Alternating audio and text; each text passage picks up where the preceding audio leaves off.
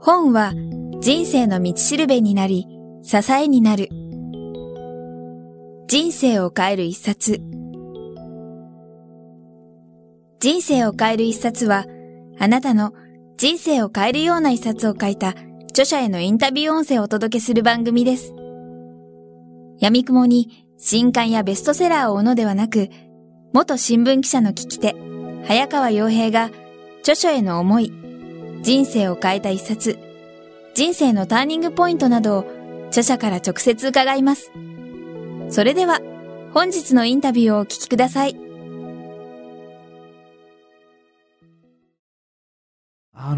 まあ、先ほど震災のことも出ましたけど、はい、その辺の、まあ、過渡期になりつつあるっていうのは、はい、まあ、震災が直接の原因じゃないかもしれないですけど、なんかその、これ私のちょっと個人的な感覚でもあるんですけど、はい、まあ、僕も含めてその日々感じることを、うん、まあ、無視し続けてきたというか、その感情あんまり、なく、その日々やり過ごしてた人っていっぱいいると思うんですけど、やっぱりその震災で、あの、まあ、直接僕も被災してないですけど、やっぱりいろんな惨状とか見てて、うん、直接被災してなきゃやっぱすごい気持ちが沈んだりとか、なんかいろんなこと考えたりとか、はい、映像見ただけで涙出てきたりとか、はい、その感じることを大事にし始めた人たちがすごい最近多いのかなと思ってて、うん、日本人もどうですかね？その高野さん、その震災の後でなんか変わりつつあることをなんか感じたとか。いや、随分変わってきてると思いますよ。そうですか。あの、やっぱ3.11と3.10を比べてみると、明らかに3.11がきっかけになって、はい、あの、いろんな人たちがいろんなことを考え始めていると思いますよ。はい、ボランティア一つとってもですね、えー、今までボランティアっていうことを考えてもみなかった人たちが、随分言ってらっしゃいますよね。うん。で、いろんなイベントもそうですけど、チャリティーイベントも、あの、そういうのはあまり、こう今までは、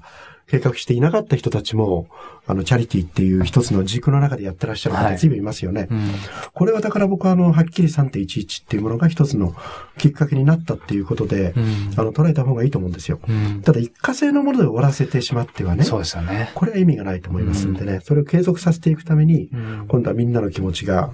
こう、一つになっていく力を本当は作っていかなければいけないんですよね。本来それをやれるのが、実は政府だったりするわけですけど、はい、ちょっと今ね、政府が見ててあまり頼りにならない状況で、やっぱりあの、一般の人たちがそれを考えてらっしゃいますよね。はい、まあちょっと今のところに逆に入ってしまいますけど、その、高野さん考えられる、その一過性じゃなくて、まあできることってどんなことがあると思いますか？例えば。これはですね、あのボランティアとかチャリティーっていうものが一つの形として行動として自分たちができることであるならば、はい、僕はそのどういうチャリティーがいいのかなっていうふうに考えていってもいいと思うんですよ。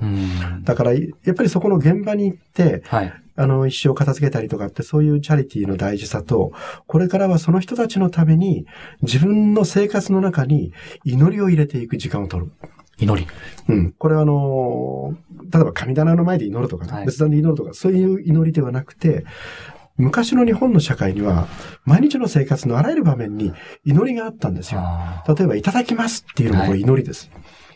動物の命をもらうわけですからね。ごちそうさまでしたも祈りですよね。はい、例えば、そういうことをきちんきちんとね、自分たちの生活の中に意識をして組み込んでいく。はい、まあ、さっきちょっと言いました、ありがとうとかですね、相手に対しての感謝の気持ちを伝えるっていうのも、その人だけに言ってるんじゃなくて、感謝っていう、その、ありがとうっていう言葉が、その世の中に溢れていくと、間違いなく気の形が変わってくるんですよ。はい、空気って言いますよね。えー、あの、空気の中の一番大事な部分はそこで充満されてる気ですよね。はい、これがやっぱり変わっていくっていうのを、本気になってみんな意識したらいいと思うんですよ。はい、だからまず、一番大事なのは家庭です。うん毎日自分たちの家庭の中で祈りの一言、はい、ありがとう、おはようございます。子供だったら子供に対しておはよう、元気。これ全部一つ一つその子供たちの成長を祈っての言葉なんですよ。はい、そういう意味での祈りです。これを一つ一つ入れていく。だから、朝ごはん食べるときに、あの、お父さんは必ず作っていただいたお母さんの食事、もしお母さんが作ってくれたり、自分のあの、奥さんが作ってくれたら、はい、第一声は、今日も美味しいね。ありがとうですよ。これから食事を始めなきゃいけないんです。はい。僕一応30年間それやってるんです。それでも夫婦喧嘩ありますからね。それでも夫婦喧嘩あるんですよ。ええ、でもやっぱりね、あの、夫婦喧嘩っていう、それはもうまた別の要件で起きるんですけど、はい、やっぱりその一日のスタートをそれでスタートすると、やっぱり自分のその一日の、あの、ペースがね、はい、自分の中で生まれるものが、やっぱ違ってくると思うんですよ。うん、だから親子の言葉のかけ方、はい、それから自分の伴侶、あるいはそれが今度延長線上になって、その周りの近所の人たちとの言葉がけとかね、はい、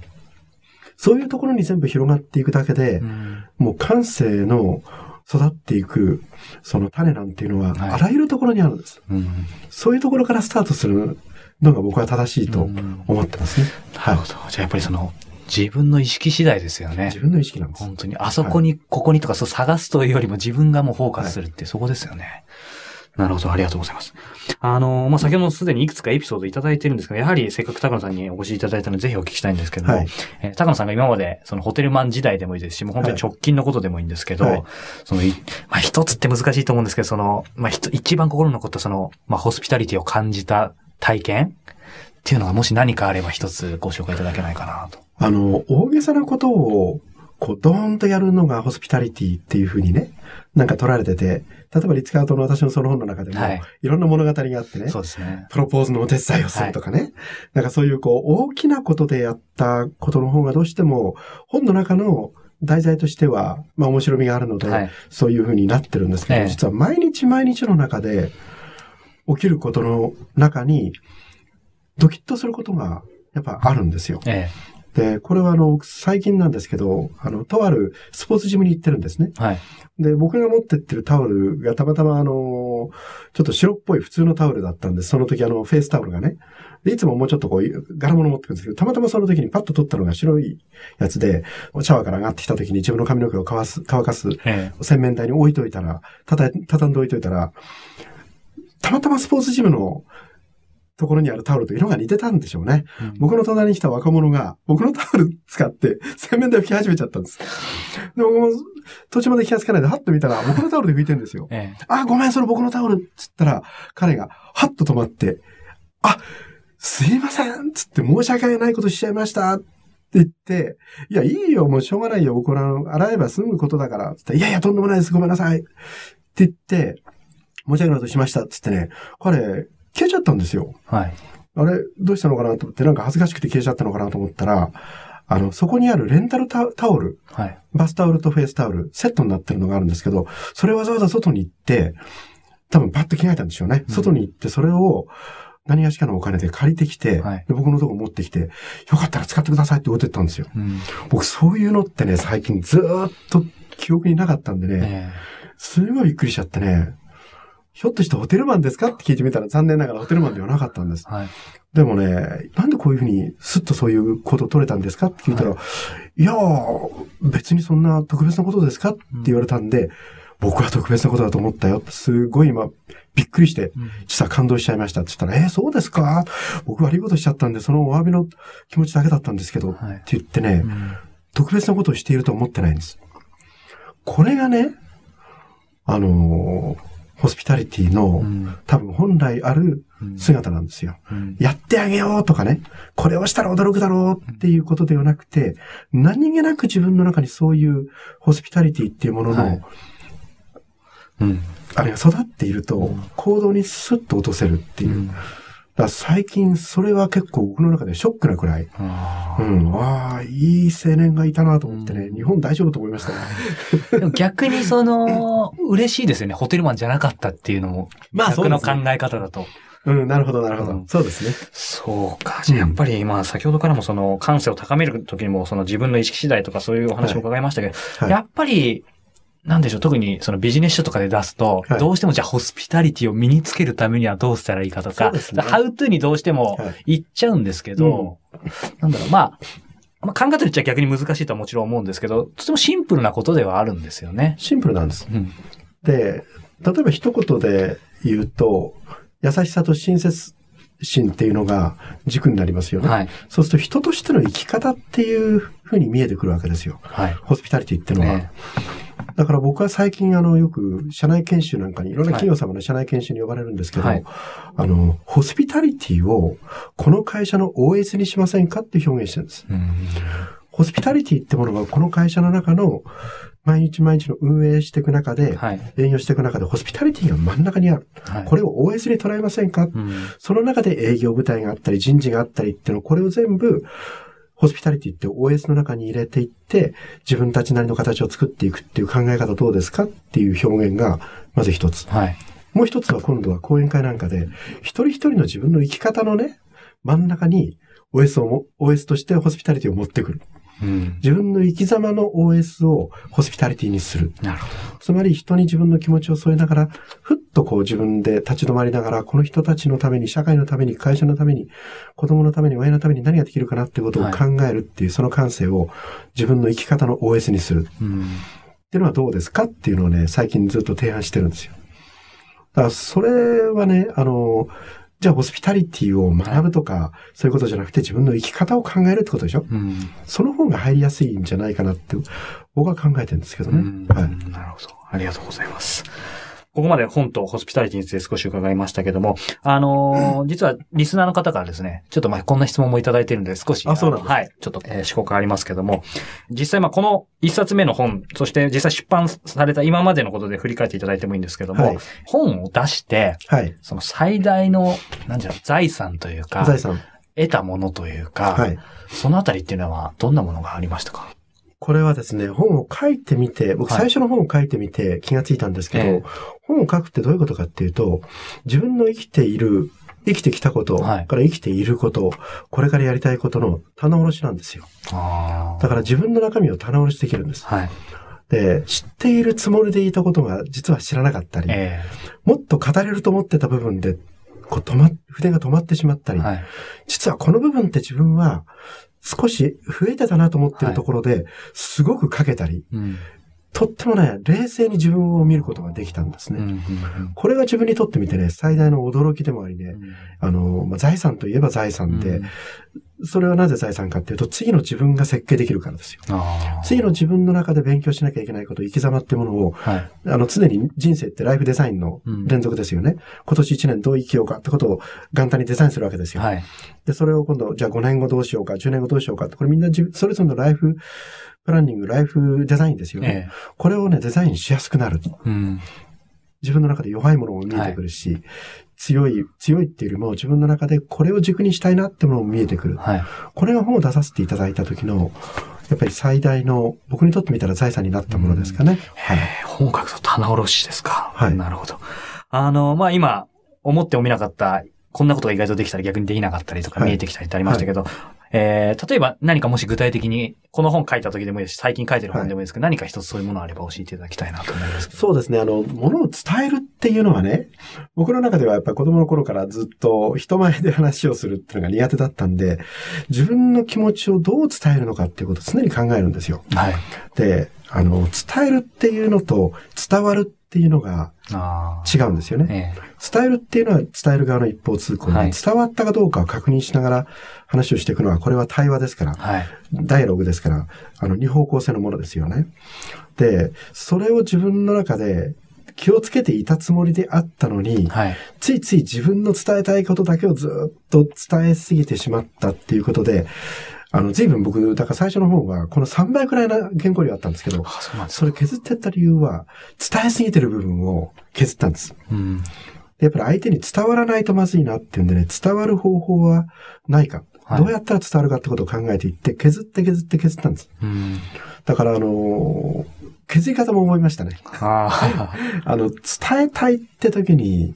あの、2時間でも3時間でも、伝えたいことは誰でも喋れると思うんですよ。はい、でも本当に伝わったかどうかってことを意識しながら話をすると、怖くなりますよね。うん、だからそのエッセンスが、あの、だからその怖いなと思ってる部分のエッセンスがここに残ったのが、実はこの本だったんですね。うん、だから不得手なものと得意なものっていうのが、だから、ちょうど同時に発生したんです。はいうんなるほど。ありがとうございます。あの、今、伝える伝わるっていうキーワードがずっと出てきたんで、はい、あの、実は後でちょっとお聞きしようと思ったんですけども、はい、全然違う角度からで、しかも、高野さん的にちょっと困った質問かもしれないんですけど、えまあ今、世の中もう何百万、多分何千万単位のホームページってあると思うんですね。ホームページ、はい。はい。で、まあ、ホスピタリティって、やはり、まあ、いろいろこの本読ませていただいても、やはり、リアルが、まあ、あってのホスピタリティがまあ当然のことだと思うんですけど、そんな個人的に自分のサイトも含めてなんですけど、はい、なんかそのホームページとかからも、そういうホスピタリティが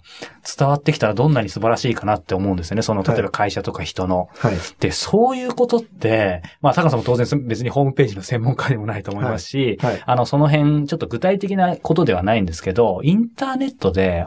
ホスピタリティをなんか伝えることってできるんでしょうか？僕はあの、インターネットでっていうところにあの、はい、絞る必要ないと思うんですよ、えー、インターネットとは何か。そもそもインターネットで何をしたいかっていうことを考えていくと、はい、まあ一部の悪事をね 悪いことを考えてる人はこれも別物ですけど、えーはい、やっぱりインターネットは何のためにあるかっていうと、自分の思いを伝え、相手の思いをそこから引き出し、その中で一つのコミュニケーションを取っていく新しいコミュニケーションのスタイルですよね。ええ、であるならば、どういうコミュニケーションを自分はしたいのかっていうことを考えていけば、うん、そのインターネットにしても、他の媒体にしても、形は決まってくると思うんですよ。うん本当に相手と対話がしたいのか、はい、あるいは自分が持っている情報をただ一方的に伝える、流したいっていう、はい、そういう人も中にはいると思うんですよね。だからそれはそういう人から、あの、その情報欲しい人が行けばいいわけであって、でも自分がしたいコミュニケーションのスタイルって違うなと思ったら、自分がしたいスタイルのコミュニケーションに合ったホームページのデザインを自分なりにイメージしていけばいいんですよ。はい、どうすれば自分の思いが伝わるかなっていうのをね。うん、これはもう、あの、ホームページの専門家山ほど言いますけれども、ホームページの専門家が考えるのと、例えばその、コミュニケーションの専門家が考えるのと多分違ってくるんじゃないかなと思うんですよ。多分コミュニケーションにはひな形がないんです。はい。ホームページにはひな形がありますよね。うん、だから自分なりのコミュニケーションのスタイルっていうものを相手に伝えて、はい、一緒になってそのビジョンを考えてくれるホームページのデザイナーがいたとしたならば、はい、これが自分の考えてるイメージなんだけどと言って、それを作ってもらえればいいわけですよ。はい、それがその人のホスピタリティという一つの軸の決め方ですよね。だから100人の人がホスピタリティでって言って自分のホームページを作って100通りのホームページがあっていいと思うんですよ。はい、その人なりのホスピタリティですからね。なるほど。ありがとうございます。人格と同じだと僕は思うんですね。うん、そういう意味では今、先にそのホームページの前に本の、えっ、ー、と、高野さんご自身のご経験もありましたけど、やっぱりその伝えたいというよりもその、えー、まあ、伝わる、はい、それが本なのかホームページなのかって大きく言うと、それが違うだけですよね。おっしゃる通りです。なるほど。はい、いや、個人的にすでにそういうお仕事をされてたら、あの、恐縮なんですけど、高野さんそういうか形で、その高野さんの持ってらっしゃるその、まあ、コミュニケーション、ホスピタリティの今までのご経験、スキルを、例えば企業のホームページ、うちのホームページに、なんかこれをまあ、コンサルじゃないですか。そういう仕事ってあるんですか？僕自身がやってるかってことですか、はい、いや、ないですよ。僕の、僕今農民ですからね。いや、なんかそういうのって多分、求めてる人って多いのかなと思って。うん、そうですね。あのー、まあ、コミュニケーションの専門家であったりとか、えーはい、それからあの、ホームページの専門家であったりとか、それぞれの分野の専門家って言いますけど、はい、あの、誰でもできると思うんですよ。はい、企業の例えばオーナーさんっていらっしゃいますよね。えー、企業のオーナーさんの自分の立ち位置の決め方だと思うんですよ。はい、そもそもうちの会社は何をするために生まれたのかな、うん、そもそもうちの会社が作りたい価値は何なのかな？そもそもうちの会社の価値をうちの社員にどう伝えてほしいのかな？っていう出発点から考えていけば、はい、物事って解決しちゃうんですよ。最初にこういうスタイルのこういうひな形があるからそこに自分たちの思いをどう入れようって言って作っていくと、どこかでこう歪みが出ちゃうんですよ。だから入り口が逆なんですね。スタート地点に自分たちが立つときに、あの、真っ白な状態で、はい、本当に自分たちが本気になってやりたいことは何かってことを、本気になってまず考えて、議論して、そこで出てきたものをどういうふうに表現するかっていうことだけですから、うん。それが出てくれば、表現の仕方っていうのは、その会社の色とか、その会社のスタイルがありますから、はい、そこから形を決めていけばいいんですよ。うん、逆なんです。なるほど。いやー、恐れ入りました。ありがとうございます。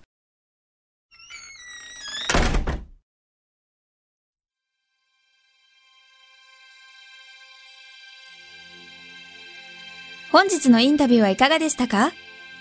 渡辺美希さんや茂木健一郎さんら過去にお届けした100人以上の著者インタビューは、すべて人生を変える一冊のサイトより無料でダウンロードできます。もっとインタビューを楽しみたいという方は、ぜひお聞きください。サイト URL は、kiqtas.jp スラッシュ book キクタス .jp スラッシュブックです。Google で人生を変える一冊と入力いただいてもアクセス可能です。本日も最後までお聞きいただきありがとうございました。